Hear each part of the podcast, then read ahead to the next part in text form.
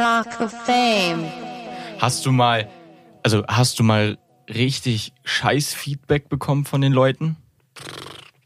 Richtig scheiß Feedback? Oder gibt es, gibt es eine Person, wo du sagst, okay, das ist mir tatsächlich wirklich im Kopf geblieben, obwohl äh, du wahrscheinlich selber jemand bist, der jetzt nach den Jahren mit Hate umgehen kann.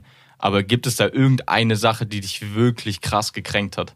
Eigentlich, eigentlich nicht. Ich war zum Glück nie die Person, die krass immer gehatet wurde, weil das Ding ist, ich habe mich über meine Laufbahn auf Social Media, ich habe mich über die ganzen Jahre selbst so über mich selber lustig gemacht, mhm. dass die Leute teilweise gar keine Angriffsfläche hatten, da noch einen draufzusetzen. Ähm, ich glaube, was so ein bisschen den Vogel abgeschossen hat, war die Teilnahme beim Musikvideodreh bei Tim.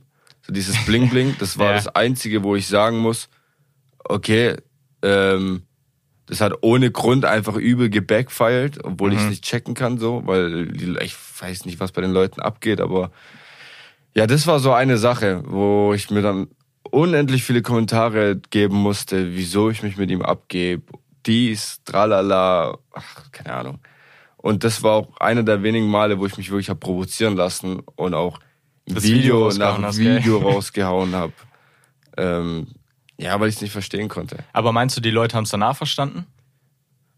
Oder meinst du Teilweise. Ich glaube halt, das Ding ist, auf TikTok, ich glaube, die Leute stellen sich teilweise halt einfach dumm.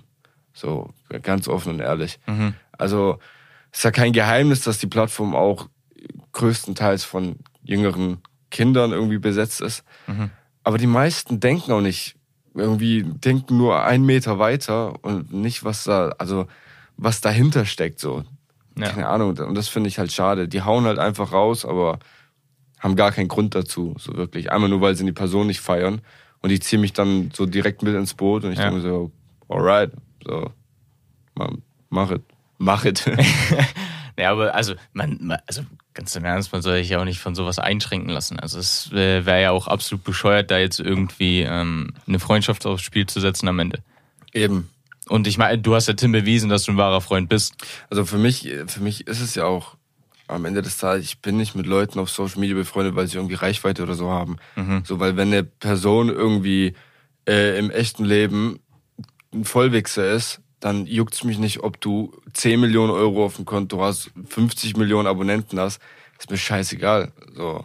Ja. Sei einfach cool zu mir, mhm. lass uns viben und dann können wir beste Freunde sein. Mehr will ich gar nicht. Und das ist das halt was, und ich glaube, das ist das, was die Leute nicht checken. So der Tim, zum Beispiel hinter Social Media, mhm. so ein liebevoller Kerl. Ich sag nicht, dass er den, den krassesten Content hat.